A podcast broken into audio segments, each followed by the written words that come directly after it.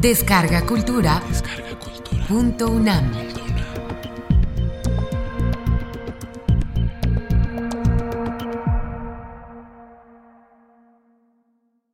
El pensamiento que cambió al mundo. Darwin. Conferencia impartida por el doctor José Sarucán Kermes en el Colegio de San Ildefonso el 19 de junio de 2014. Primera parte. Les voy a dar una charla que he puesto con materiales diferentes. Eh, tiene dos partes. Una, una referencia a la persona, al hombre, a lo que era, a su entorno y a la forma como fue construyendo en su mente el concepto de evolución, que ya era algo que estaba en el aire. Charles Darwin no inventa esta cosa de la evolución, ya, ya era una idea que estaba este, flotando en diversos círculos intelectuales, pero para que deje de estar flotando y lo aterriza, y lo aterriza con la concepción más genial que pudo haber habido, y esta sí, no estaba en ningún lado, esa es de él.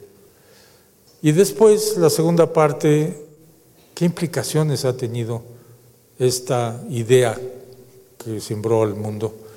Porque sí tuvo una influencia muy grande sobre la biología, sin duda alguna, en primer lugar, pero mucho más allá de la biología. Darwin viene de una familia relativamente acomodada, de una familia intelectual en plena época victoriana.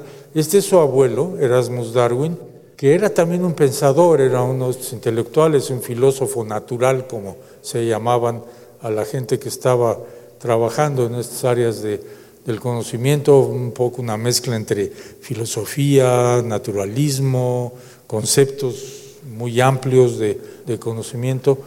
De hecho, él empieza con esta idea de la transmutación, de la evolución de los organismos en el planeta. Este, yo creo que esa fue una influencia familiar inicial muy pequeña. La siguiente es la foto de su padre, Erasmus Darwin.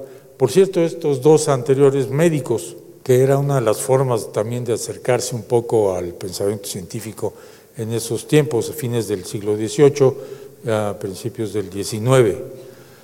Robert Darwin era un médico muy conocido, un médico de campaña, por así decirlo, de, de pueblo, de estos que iban a visitar a la gente a sus casas, los confortaba, estaba en el nacimiento de los niños, en el crecimiento, en las enfermedades de los padres, en las muertes de los padres. Es decir, estos médicos que vivían con la sociedad íntimamente todo su acontecer biológico, para llamarlo de alguna manera, una persona muy respetada y que este, tuvo una influencia muy grande sobre Darwin, como veremos también en un momento más. La siguiente es la casa de los Darwin en Shrewsbury, que se llamaba la montaña o el monte. En esa casa vivió Darwin mucho tiempo. Y era una casa, era una casa, claro, casa mansión, como pueden ver, no era una cosita. Y como muchas casas de la gente acomodada, tenían todo un campo alrededor, era una especie de casa con granja, capaz de producir los alimentos que se requerían para el abastecimiento de la familia, de la gente que trabajaba ahí. Entonces había vacas y había borregos y había animales domésticos y había gallinas y había todo tipo de cosas y lugares, hortalizas, desde luego, que eran, digamos, daban la comida del núcleo familiar, básicamente, algo que hemos perdido de una manera horrenda. Y estos eran gentes acomodadas, o sea que realmente necesidad, necesidad no tenían, podían ir a Shrewsbury a comprar las cosas, pero pero era, era algo que estaba metido en la forma de vida de la gente en, ese tiempo, la gente que podía hacer estas cosas también. Bueno, aquí está el Darwin joven, siempre vemos fotos de Darwin con una barba que casi se la pisa, este, viejo, canoso. En esa experiencia en la granja, yo creo en mi opinión personal, creo que el haber vivido en esas circunstancias, de una casa en la que salía y bueno, veía a los señores que se ocupaban de esto ordeñando vacas y este, llevando los toros a un lado al otro, viendo las gallinas. él tuvo una experiencia muy grande. Una de las primeras cosas que le, le debe haber impactado, porque lo menciona en algún momento después en su vida, es que no nada más entre los seres humanos los hijos se parecían a sus padres o a los abuelos, es decir, había una resemblanza en el núcleo familiar, sino en la mayoría de los bichos que estaba viendo ahí. Veía que un, ¿cómo se llama? Un becerro recién parido tenía características que tenían que ver con el toro semental que habían usado, con la vaca de la que había nacido y las gallinas, una cosa similar. Esto le llamó muchísimo la atención, que esta, le voy a llamar herencia, él no le podía llamar todavía de esa manera, este, no era una cosa exclusiva de una especie, sino algo muy generalizado. Algo que los ingleses han hecho y siguen haciendo de manera consuetudinaria y es la generación de razas de animales domésticos, entre ellos los perros. Y bueno, el que se pudieran cruzar todos estos animales, eh, todas estas razas, significaba que eran la misma especie y que en esa misma especie podía haber una variabilidad gigantesca, tan grande como la que pueden ver ustedes aquí. Otro elemento más, variabilidad en las especies.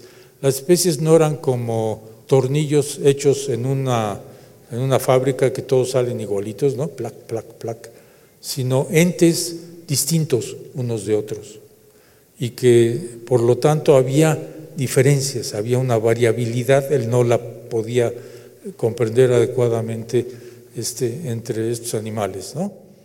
También encontraba que, porque hubo tiempo para que lo pudiera haber hecho, que en las cruzas había un cierto patrón, de, no, no siempre salían los mismos, a veces la, la, progenie que salían los borregos o los becerros o lo que sea que nacían eran de un tipo, a veces eran de otro, pero visto en largo tiempo sí había patrones de herencia, patrones de similitud, como se describe en este esquema rápidamente, en donde están los genes dominantes, los genes recesivos, no tenía la menor noción de la existencia de genes, lo estoy diciendo ahorita, este, pero sabía que había algo que no era cualquier tipo de mezcla, no era aleatorio, había un cierto patrón de esa herencia.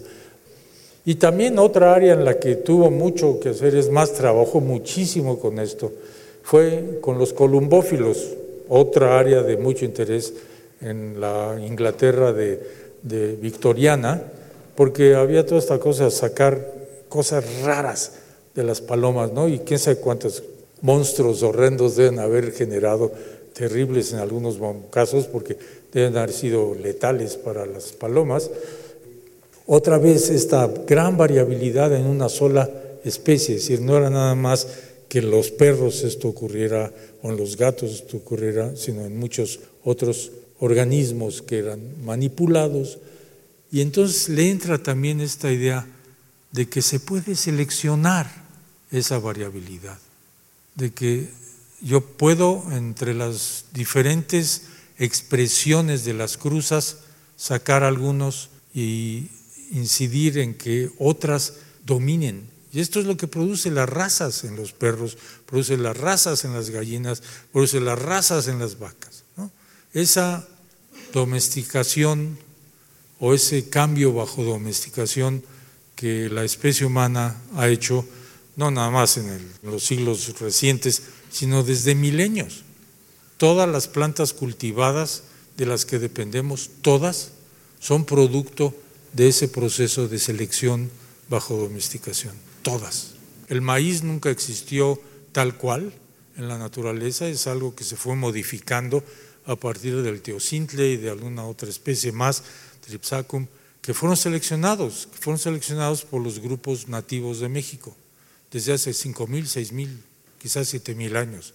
y lo mismo los animales domésticos, las vacas, ahora dejamos vacas en la naturaleza tal cual, sin cuidado de alguien, del ser humano, y no, no pueden persistir, no hay manera de que lo hagan. Están tan especializados a ciertas cosas que ya no pueden persistir si no es con la presencia de la especie humana. Dos cosas ahí, heredabilidad voy a llamarle, variabilidad en una misma especie y el hecho de que esa variabilidad puede ser seleccionada cuando hay alguien que tiene el interés de seleccionarlo. Tres elementos que yo creo que le quedan en impronta desde pequeño, que no los expresa de esa manera, sino hasta muy adelante, pero que yo creo que ya venían metidos en algún chip en el cerebro que este, le ayudaron a entender cosas más adelante.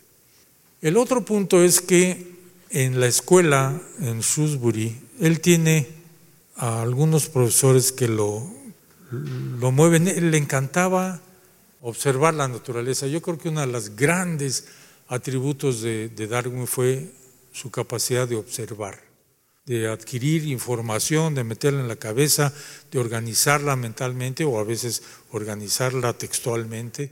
Y desde pequeño hay las anécdotas de ir por el campo y empezar a tomar escarabajos y de repente llenarse las manos de escarabajos y se encuentra uno nuevo, entonces los que tienen la mano se las ponen en la boca para que no se le escapen y pone y toma el otro, ¿no? Es cosas anecdóticas que ya son tan brillantes de tanto que se mencionan, pero ese era ese tipo de, de ansia de conocimiento del mundo que le rodeaba, no era nada más una cuestión, voy a llamarle teórica, intelectual, desconectada del mundo en el que vivía.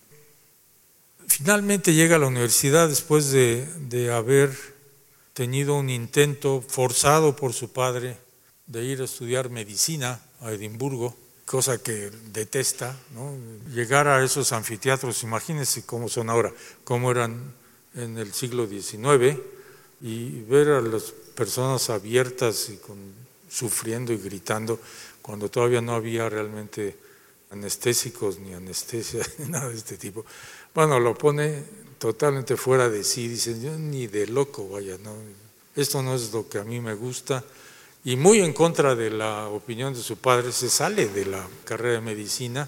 Pero querían el tercer Darwin en la generación, ¿no? el abuelo, el padre y ahora el hijo, como médicos, algo que todavía pasa en el presente, por cierto, y no nada más con medicina con gran desesperación el padre dice, bueno, diablos, no has sido buen estudiante, no te gusta, lo único que te gusta es estar en el campo viendo cosas, cazando, este, recogiendo especímenes. Pero no puede ser, tú no puedes ganarte la vida como eso. Después de darle vueltas, pues lo, ahora lo forzan para meterse de clérigo en Cambridge. ¿no? Había que estudiar teología, divinidades, como le llamaban, divinities, de tal manera que saliera de esto como un clérigo que le iba a permitir tener un ingreso porque era una profesión de Estado casi, ¿no? del Estado religioso en, Inglaterra, y se podía ir de cura, de párroco en algún lugar, tener un ingreso y dedicarse a lo que quisiera. Y dice, bueno, no, es mala idea, a lo mejor sale, ¿no?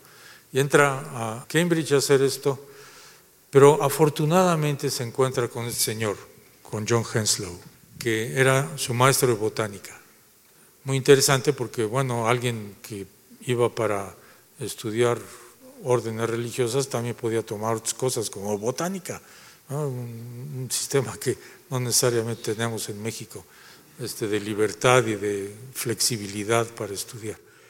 John Henslow reconoce en él a alguien con muchas ganas de aprender aquí, interactúan enormemente desde entonces y este es uno de los grandes influyentes en reforzar el interés naturalista de Darwin. En ese proceso empieza a meterse mucho a otros campos más allá de las plantas y los insectos y las aves y demás, porque su interés sobre la naturaleza era muy amplio.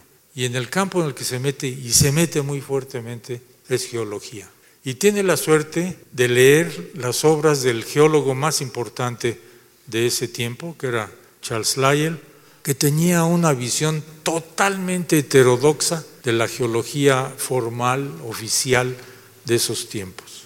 Y eso consistía en que no podía ser que lo que estaba viendo tuviera las edades que se decía que tenía el planeta.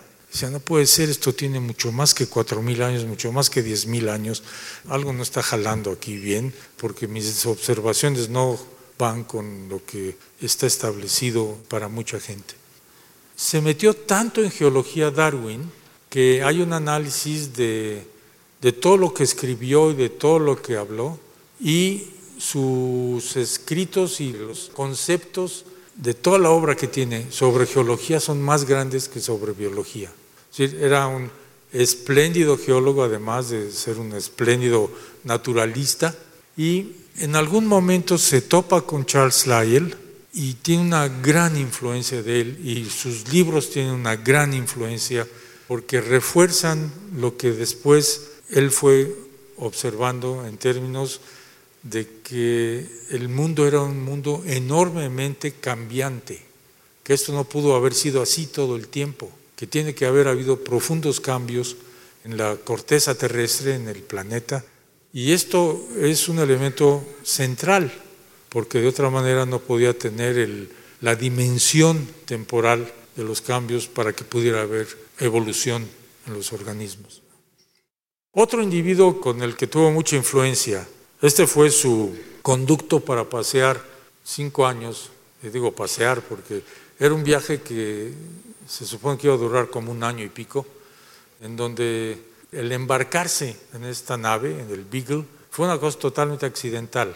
Casi todos los barcos de ese tiempo, del Admiralty se llamaba, de la Marina inglesa, llevaban, y esto es el hecho de la, tener una visión de ilustración, llevaban un naturalista todos, simplemente para registrar lo que se veía en el mundo, aparte de la tarea que el barco tenía.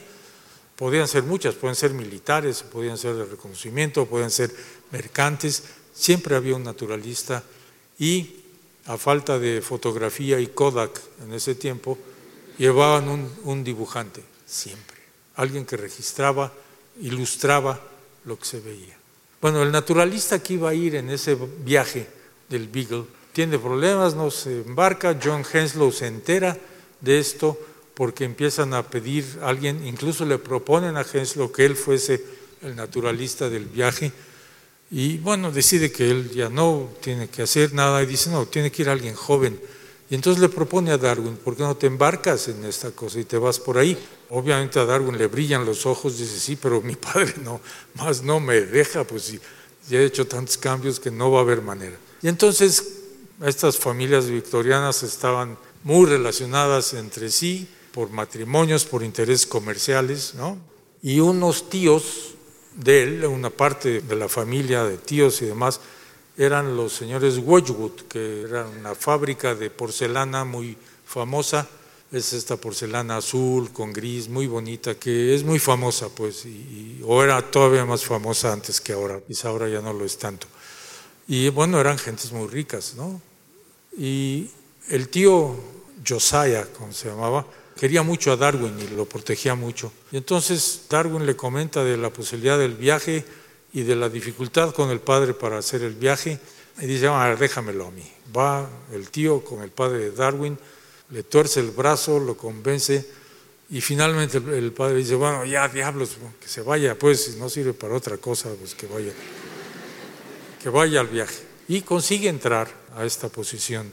Y resulta, curiosamente, que este señor era totalmente creacionista, el capitán Fitzroy. Era una persona de un conservadurismo religioso y seguía la Biblia al pie de la letra, no había otra. ¿no? Afortunadamente este conflicto no se presenta en el momento en que conoce a Darwin, le parece una persona agradable, porque finalmente también estos naturalistas eran la única compañía que tenían estos tíos capitanes para hacer las travesías tan largas un poco interesantes, porque el resto eran marineros este, totalmente incultos con los que no se podía ni tener una conversación. Entonces, muchas veces estos naturalistas también eran compañeros del viaje, el capitán.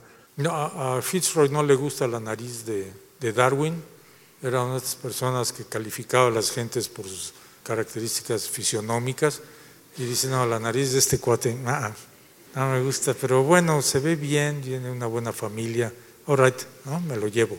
Un montón de cosas que podían haber no ocurrido y no sé qué hubiera pasado.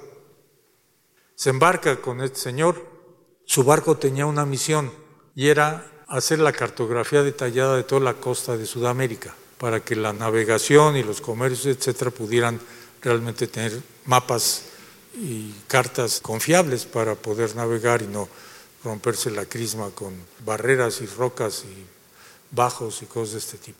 Y por eso llegan directamente a Brasil, de Southampton a, Brasil, bueno, paran en algunas de las islas en el Pacífico y ahí Darwin tiene sus primeras experiencias, este, pero ese era el propósito. Entonces, la idea era que el barco iba a ir por toda la costa de Sudamérica, cartografiándola y haciendo mapas de esto. esto es un trabajo bastante aburrido para alguien que no hace oceanografía marina como Darwin no lo hacía.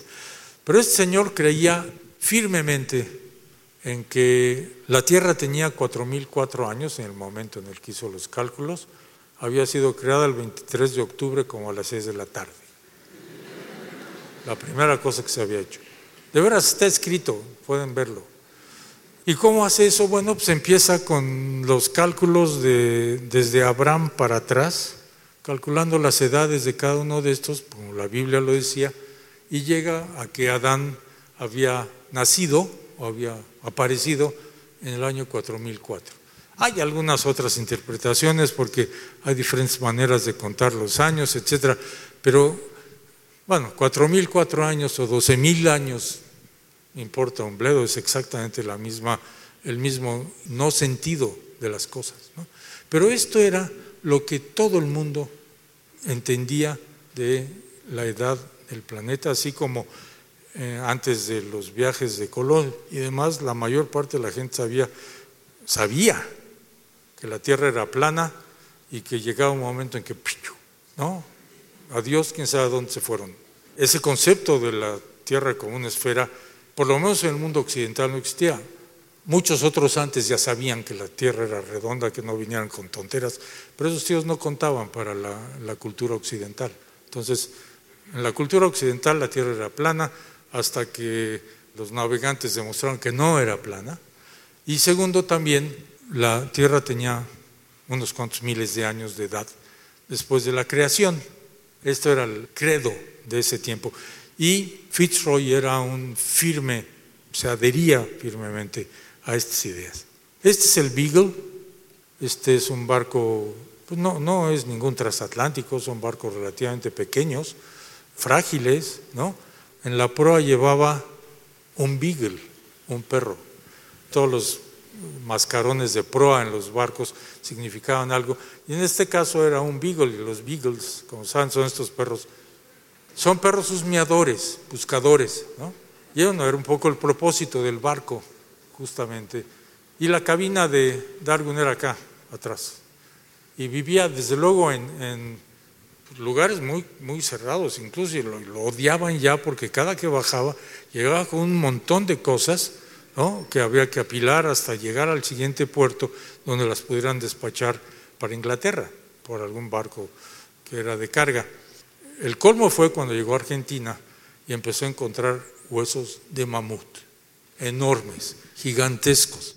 Bueno, pues no había lugar en el barco para estas cosas y ya decían, basta, ¿no? Con este tío.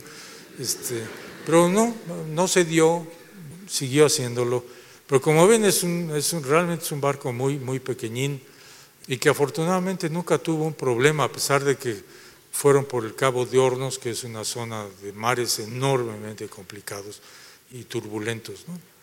Entonces el trabajo del barco era ir caboteando y sacando toda la, la cartografía de las costas. Cuando la gente ve esto, no se da cuenta que en realidad lo que Darwin hizo fue no ir con el barco, sino bajarse e irse a pie por todo el camino mientras el barco iba rodeando la costa de Sudamérica. Entonces hace realmente recorridos enormes desde Santa Fe en el norte de Argentina hasta el sur, de, bastante al sur de Bahía Blanca en Argentina. Esto es uno de los recorridos más grandes que hace. También en parte de, Uruguay, y ahí es donde consigue realmente una enorme cantidad de observaciones. Si se hubiera ido nada más con el barco y se hubiera asomado así, cada que parara en un puerto se bajara al puerto a tomarse una cerveza y luego subirse, este no hubiera podido hacer nada de lo que hizo Darwin. Es este trabajo a lo largo de cientos de kilómetros, miles de kilómetros, a caballo, a pie, este, depende de cómo eran las cosas, que realmente obtiene la información. ¿Qué llevaba como herramientas Darwin? No llevaba espectroscopios, ni este, resonancias magnéticas, ni telescopios, microscopios electrónicos. Un microscopio, que es como el que está ahí, que cualquiera se reiría de eso como microscopio. Unas cosas para sacar muestras de los árboles, poder tener idea de los anillos de crecimiento. Una pistola para poder bajar aves, no tenía otra manera de hacerlo, lo lamento. Y esto era cómo guardaba sus especímenes colectados en frascos de alcohol, peligroso porque este, esas cosas eran muy inflamables y en un barco de madera tener esto era una bomba, por eso traían a, este tipo como, como un terrorista prácticamente en el barco. Bueno, la herramienta más importante era esa, era el cerebro que asumía todas las observaciones, que las manejaba y no necesitaba más que eso. no necesitaba parafernalia enorme, no necesitaba un jeep de doble tracción para ir por todos lados. Era sus piernas, su capacidad física y su cerebro lo que realmente le da a Darwin esa enorme, enorme capacidad de asimilación y de síntesis de la información que estaba tomando. La siguiente. Y bueno, esas son algunas de las cosas que lo dejaban perplejo. Subía a las montañas en altas, alejadas del mar y de repente encontraba organismos marinos. Dice, ¿qué hacen estas cosas aquí? ¿Cómo llegaron? Que tiene que haber habido algo que ponía a los organismos marinos fosilizados arriba de las montañas. Esto fue muy claro en los Andes, encontrar fósiles de peces en, estas regiones, pero lo que quizá más le impactó fue el encontrar todos esos megaterios en Bahía Blanca, justamente, que estaban casi expuestos. De repente, de un talud de arena, veía salir un hueso enorme. Y dice, ¿qué es esto? Empezaron a rascar y sacaron un mamut entero y luego empezaron a sacar un montón de otros organismos. Y eran organismos y eran especies muy similares a las que él había visto vivas, pero mucho más grandotas. Que había una relación entre lo que estaba viendo en el campo y lo que estaba viendo entre los fósiles. Otra enorme visión de qué estaba pasando a lo largo del tiempo.